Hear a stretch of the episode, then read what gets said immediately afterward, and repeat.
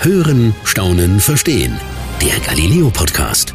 Ich bin Mette Hambastan und ich bin Redakteur bei Galileo. Wenn mich Leute fragen, was ich denn so beruflich mache, dann muss ich ehrlich sein, sind sie ab und zu schon ungläubig, wenn ich Galileo-Redakteur sage. Und es kommen schon echt viele Rückfragen. Aber stellt euch mal vor, ihr fragt jemanden und die Person sagt Lobbyist. Ich würde mir erstmal denken, WTF? Und heute habe ich die glückliche Chance, mit einem Lobbyisten ein Interview zu führen. Mit Olaf Band, dem Vorsitzenden des Bund für Umwelt und Naturschutz Deutschland, kurz BUND. Danke, dass Sie heute hier sind, Herr Band. Ja, danke für Ihr Interesse. Ja.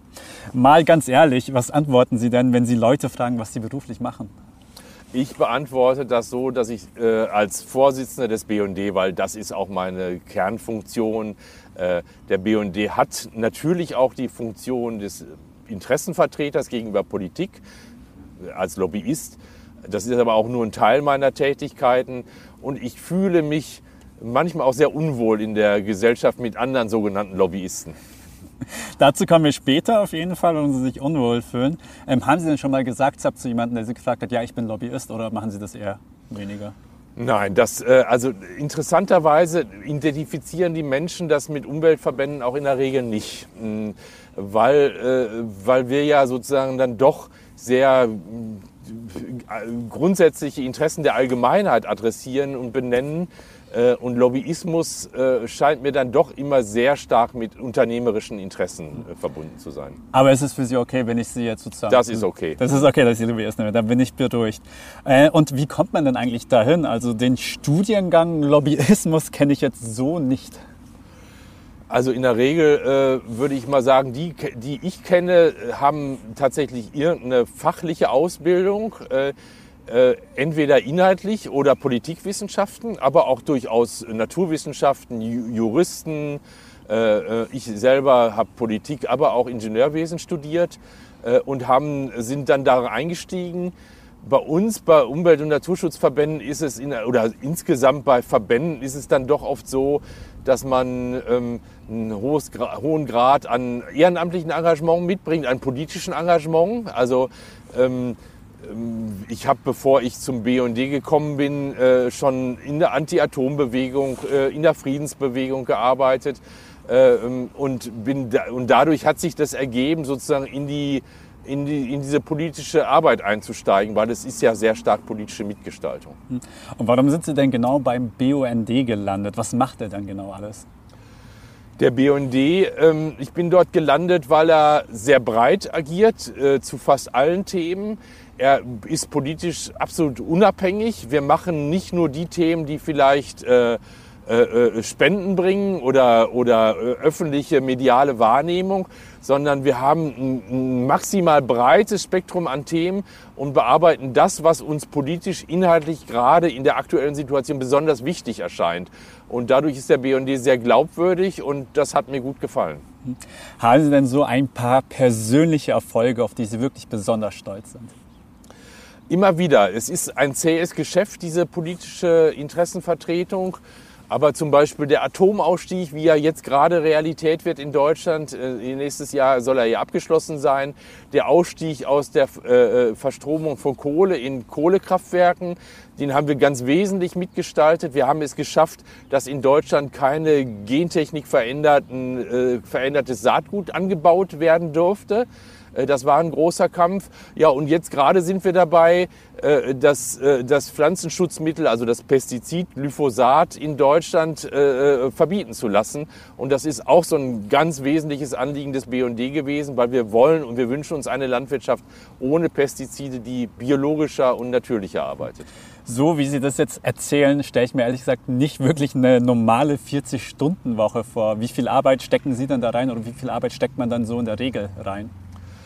Na, also ähm, tatsächlich ist es, äh, ist es oft mehr.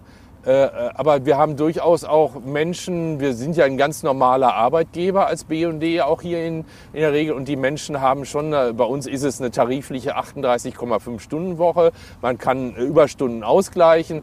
Jetzt als Verbandsvorsitzender ist das ein ganz anderer Zustand, da hat man 50, 60 Stundenwochen äh, so, äh, je nachdem, das, das ist schon viel Arbeit und sehr flexibel Arbeit, weil man stellt sich ja auch auf das ein, was Politik, was Medien, aber was auch Menschen unseres Verbandes, der BND hat ja seine Stärke durch über 650.000 Mitglieder und Unterstützer, was die brauchen und wo sie Unterstützung brauchen. Unsere Zuhörerinnen und Zuhörer können das ja nicht sehen. Wir sitzen jetzt hier direkt beim Reichstagsgebäude. Wie schwer ist es denn eigentlich in der, ich nenne es mal Branche, Fuß zu fassen? Und wie ist es eigentlich so, wie kriegt man die Aufmerksamkeit von den Politikerinnen und Politikern? Also ich glaube, wenn man sich wirklich engagiert für Themen vorher schon, bevor man sich bewirbt und wenn man da glaubwürdig ein Herzensanliegen hat, ein politisches, dann hat man große Chancen heutzutage, auch in äh, sozusagen in solchen Verbänden wie BND oder anderen zu arbeiten.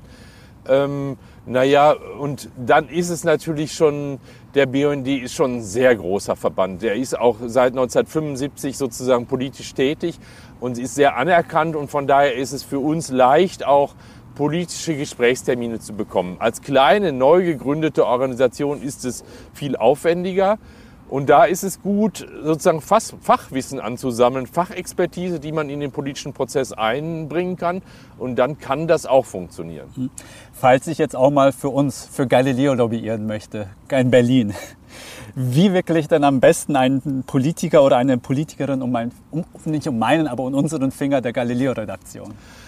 Im Kern, indem sie erstmal äh, solche Gedanken aufgeben, jemanden um den Finger zu wickeln, sondern äh, äh, indem sie sich überlegen, wo, wie können sie den anderen ganz aufrichtig von einem inhaltlichen Anliegen überzeugen, was sie haben. Und wenn sie solch eins haben und das gut erklären können und wie das in ein anstehendes Gesetz passt, dann kann das schon funktionieren. Dann brauchen sie nur so viel Unterstützung und Promotung, dass sie da einen Termin kriegen und dass der auf sie hört mhm. und dass der sie ernst nimmt. Gut, dann weiß ich auf jeden Fall schon mal ein bisschen mehr. Ähm, eine andere Frage, wie weit sind Sie denn schon gegangen bisher, um Ihr Interesse durchzubringen? Na, wir, ähm, äh, was tun wir denn eigentlich? Wir, äh, wir geben Informationen, wir geben Einschätzungen und das, was wir am erfolgreichsten haben, wir müssen, um politische Anliegen durchzusetzen, müssen wir in der Regel in den Medien erscheinen. Also wir müssen sozusagen eine öffentliche Nachricht haben. Wir müssen, oder wir müssen durch Aktionen, Demonstrationen auf das Thema und auf ein Problem aufmerksam machen, so dass wir viele Unterstützer kriegen neben unseren Mitgliedern. Und dann haben wir eine Chance, wenn uns das nicht gelingt, wenn die Menschen denken, ach, was, was hat es dann damit, braucht es dann schon ein sehr starkes, zum Beispiel eine Gesundheitsgefährdung oder sowas anderes. Ähm, also Gift in Lebensmitteln oder ein Skandal äh, in, in Ställen und Umgang mit Tieren in der Landwirtschaft. Äh, aber auch selbst das ist dann noch unheimlich schwer, gegen die althergebrachten Strukturen sich durchzusetzen. Es braucht eben die öffentliche Aufmerksamkeit. Und es gibt ja auch noch andere Interessensvertreterinnen und Vertreter. Ähm, gibt es denn da auch so einen Konkurrenzkampf untereinander? Äh, also unter den äh, Umwelt- und Naturschutzverbänden nicht. Wir haben in der Regel ganz, ganz ähnliche Interessen und da, da gibt es keinen Kampf, sondern nur eine gemeinsame Interessenvertretung, weil wir wollen ja, wir, wir wollen ja gemeinsam ähnliche Dinge. Der Kampf zu Industrieinteressen findet ja sozusagen nicht unsichtbar statt, weil wir in der Regel ja nicht miteinander mit Politikern diskutieren. Es gibt Ausnahmefälle, sondern wir kommen zu unterschiedlichen Zeiten mit unterschiedlichen Argumenten und die Politiker, Politikerinnen müssen ja dann entscheiden, was sie aus dem äh, Argument machen. Es wäre manchmal gut, das gibt es in Sonderfällen, dass man gemeinsam miteinander in, mit Politikern diskutiert oder gemeinsame Lösungen findet. Äh, und das ist ja auch ein Modell, was zunehmend kommt. Also jetzt im Moment zum Beispiel in der Zukunftskommission Landwirtschaft diskutieren Umwelt- und Naturschutzvertreter und Landwirtschaftsvertreter gemeinsam, wie eine Zukunft für die Landwirtschaft aussehen könnte, die gleichzeitig das Klima und die Umwelt schützt. Und das ist besonders e-, effektiv und hilfreich dann. Gibt es eigentlich auch so ein Prinzip oder gibt es so eine Regel, ähm, wer den größten Geldbeutel hat, hat auch das meiste zu sagen? So einfach ist es, glaube ich, nicht. Aber äh, die Frage, wie viel Geld ein Unternehmensverband oder ein Unternehmen für ein politisches Interesse ausgeben kann, ist natürlich schon sehr relevant, weil man kann nicht, äh, also nicht im Sinne von Bestechung, was das, da reden wir ja über Straftaten, sondern wenn ich mit viel Geld Aufmerksamkeit schaffen kann, wenn ich Studien mir bestellen kann, die mein Ergebnis sagen können, ja, dann kriege ich darüber auch politischen Einfluss. Und das ist auch das, die problematische Seite ähm, des, ähm, des Lobbyismus, dass sozusagen Dinge, die dann vielleicht gar nicht die, Fach, die wissenschaftliche Meinung und die äh, Expertise, die allgemeingültige Expertise wiedergeben, dass sich Verbände darüber sozusagen ein, ein, äh, politische Beeinflussung einkaufen können, ja, was sozusagen dann äh, aber ein Problem ist für den politischen Prozess. Machen wir mal so ein kleines äh, Spielchen. Sagen wir mal, ich bin Umweltminister und Sie möchten Ihr Interesse bei mir unbedingt durchbringen. Wie würden Sie es machen? Wie würden Sie so an mich rangehen, mich in Anführungszeichen bearbeiten, damit ich Ihnen zuhöre? Na, ich würde äh, den Umweltminister auf ein Problem im Klimaschutz oder im, im Naturschutz hinweisen und sagen, darüber würde ich gerne mal mit dir reden. Äh, und äh, unsere 650.000 Mitglieder äh, sehen das auch als ein Riesenproblem und einen riesigen Handlungsbedarf und würde dann hoffen, dass der Umweltminister äh, mich einlädt zum Gespräch oder die Umweltministerin. Und am besten würde ich das auch noch gleichzeitig bei der Landwirtschaftsministerin auch machen. Und bei der wäre ich mir nicht schon, schon nicht so sicher, ob sie mich denn zum Gespräch bittet. Wieso denn?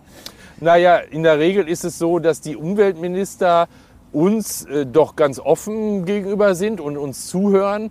Aber andere Minister, zum Beispiel der Verkehrsminister, der, die Landwirtschaftsministerin, ja, der Wirtschaftsminister, da kriegen wir viel, viel weniger Termine, obwohl viele Umweltbelange dort eher geregelt sind, werden und nicht im Umweltministerium. Und das ist auch ein Problem für uns. Haben Sie vielleicht eine Ahnung oder eine Vermutung, woran das liegen könnte?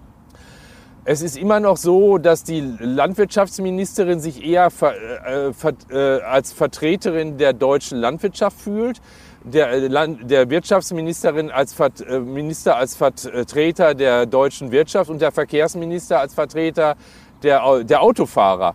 Aber das, ist, das sind sie nicht, sondern sie haben die Aufgaben, das Volk zu vertreten und die Zukunft zu gestalten. Und deswegen ist es so ärgerlich, wenn man bei denen keinen Termin kriegt.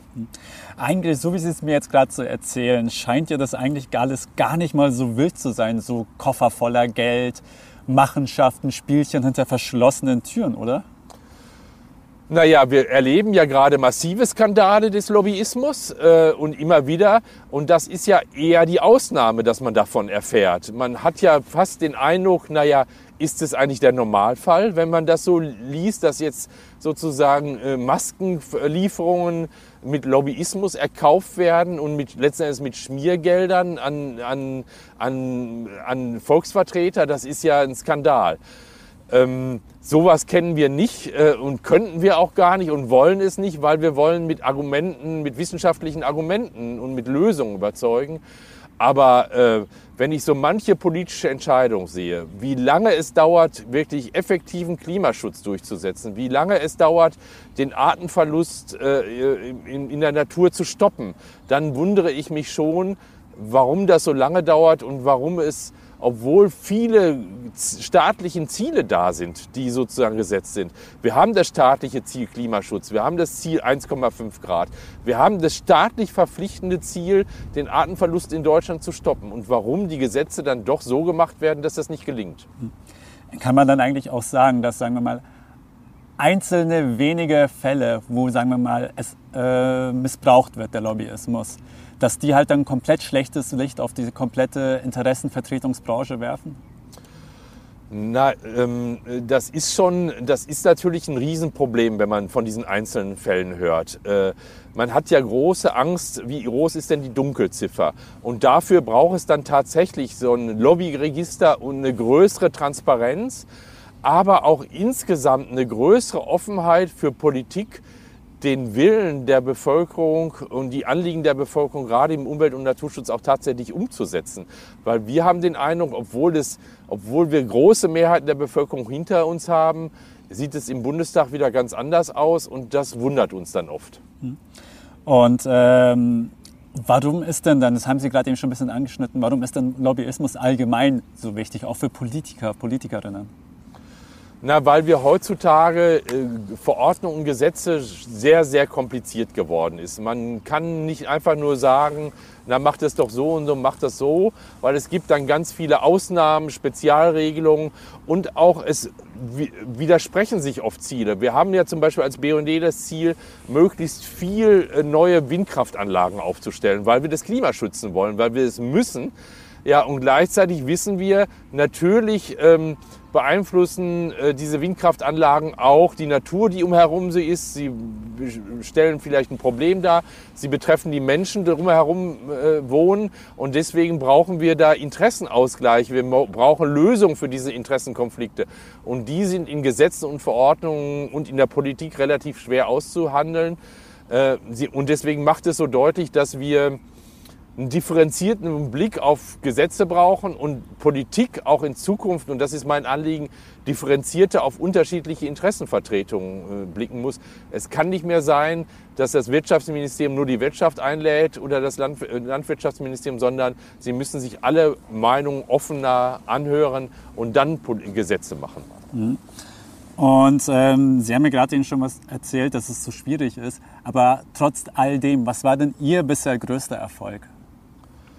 Na, der Atomausstieg und der Ausstieg aus, aus, der, aus der Kohleverstromung, leider erst äh, äh bis 2038, aber das war ein riesiger, riesiger, starker Schritt, dass wir im, jetzt noch in diesem Jahr die ersten Kohlekraftwerke auch tatsächlich abschalten konnten. Hm. Sie haben sie gerade eben schon angeschnitten, Thema Lobbyregister. Äh, es soll ja jetzt kommen, der Gesetzentwurf es wurde jetzt beschlossen, nächstes Jahr soll es ja soll ja dann äh, wirklich stattfinden. Und es wirkt ja aktuell auch so ein bisschen wie so ein Heilsbringer. Wie finden Sie denn den Gesetzentwurf zum Register? Was halten Sie von der Idee, überhaupt sowas zu haben? Es kommt zu spät. Ähm, es ist trotzdem immens wichtig, genau diese Transparenz der Lobbytätigkeiten äh, zu stärken. Es, ähm, es hat allerdings zu viele Ausnahmen an zu vielen Stellen. Und es, äh, ein ganz zentraler Schritt fehlt, dass, dass Menschen äh, sehen, was bewirkt Lobbyarbeit eigentlich. Das ist dieser sogenannte äh, äh, institutionelle Fußabdruck, dass man sehen kann, wer hat denn mit welchem Ziel ein Gesetz lobbyiert und wer hat sich da durchgesetzt. Und das fehlt noch und das müssen wir in den nächsten Jahren unbedingt noch dazu durchsetzen. Aber allgemein von der Idee sind Sie eigentlich auch schon ja, Dinge. wie gesagt, das ist der richtige Schritt. Es sind auch viele Dinge, die wir am Anfang kritisiert haben. Es war zum Beispiel am Anfang so, dass dann gedacht war, nur dieses Lobbyregister nur auf den Bundestag zu beziehen. Viele Gesetze und Verordnungen entstehen aber in den Ministerien und das ist jetzt zum Beispiel auch aufgenommen worden. Es war dann daran gedacht, äh, bestimmte ähm, äh, ähm, Unternehmen, Anwälte zum Beispiel auszunehmen, dass die sich nicht registri hätten registrieren müssen. Äh, das ist aber auch so nicht gekommen und von daher ist, ist das schon erstmal ein guter erster Schritt. Hm. Was glauben Sie denn, wer wird denn wohl am meisten davon profitieren oder beziehungsweise am meisten deswegen jetzt einstecken müssen? Politiker, Politikerinnen, die Bevölkerung oder auch Interessensvertreterinnen, Interessensvertreter? Ich hoffe, dass Politiker dadurch profitieren, dass sie tatsächlich äh, fairer und transparenter äh, ihre, äh, ihre Lobbygespräche gestalten, dass wir alle wissen, was da passiert, dass wir nicht äh, vermuten müssen, da werden politische Entscheidungen hinter geschlossenen Türen und äh, äh, sozusagen unfair äh, ähm, beeinflusst. Ähm, ähm, ich glaube, es geht insgesamt für Verbände, Unternehmen, Medien wird eine größere Transparenz hergestellt.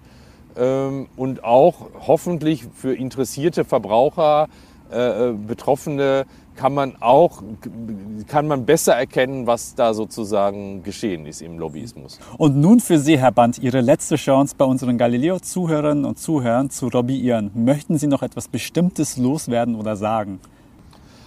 Ich glaube, es ist wichtig, ähm, neben dem Transparenzregister auch dafür zu sorgen, dass Zukunftsinteressen, gerade im Umwelt- und Naturschutz, in Zukunft besser vertreten werden. Ich erlebe es, dass äh, viele politische Parteivertreter das nur noch als etwas Zusätzliches äh, äh, ansehen, was nicht äh, so im Interesse der Wirtschaft ist. Und das ist eine Denke, die überholt sein sollte. Und ich hoffe mir gerade über die, zu diesen Überlebensinteressen des Umwelt- und Naturschutzes mehr Offenheit aus allen politischen Parteien. Vielen Dank, Herr Band, dass Sie bei uns waren. Und ich wünsche Ihnen für die Zukunft wirklich alles Gute. Ja, ganz herzlichen Dank für Ihr Interesse, Ihre spannenden Fragen und ich hoffe, Ihre Zuhörer können ein bisschen was dafür mitnehmen und fangen vielleicht auch mal beim BND an oder unterstützen uns auch. Gut, so, das reicht jetzt mit dem Lobbyismus. genau. Das war's für heute beim Galileo Podcast. Mehr von Galileo gibt's in der Galileo App, auf Galileo TV, in unserem YouTube-Kanal und natürlich täglich um 19.05 Uhr auf Pro 7.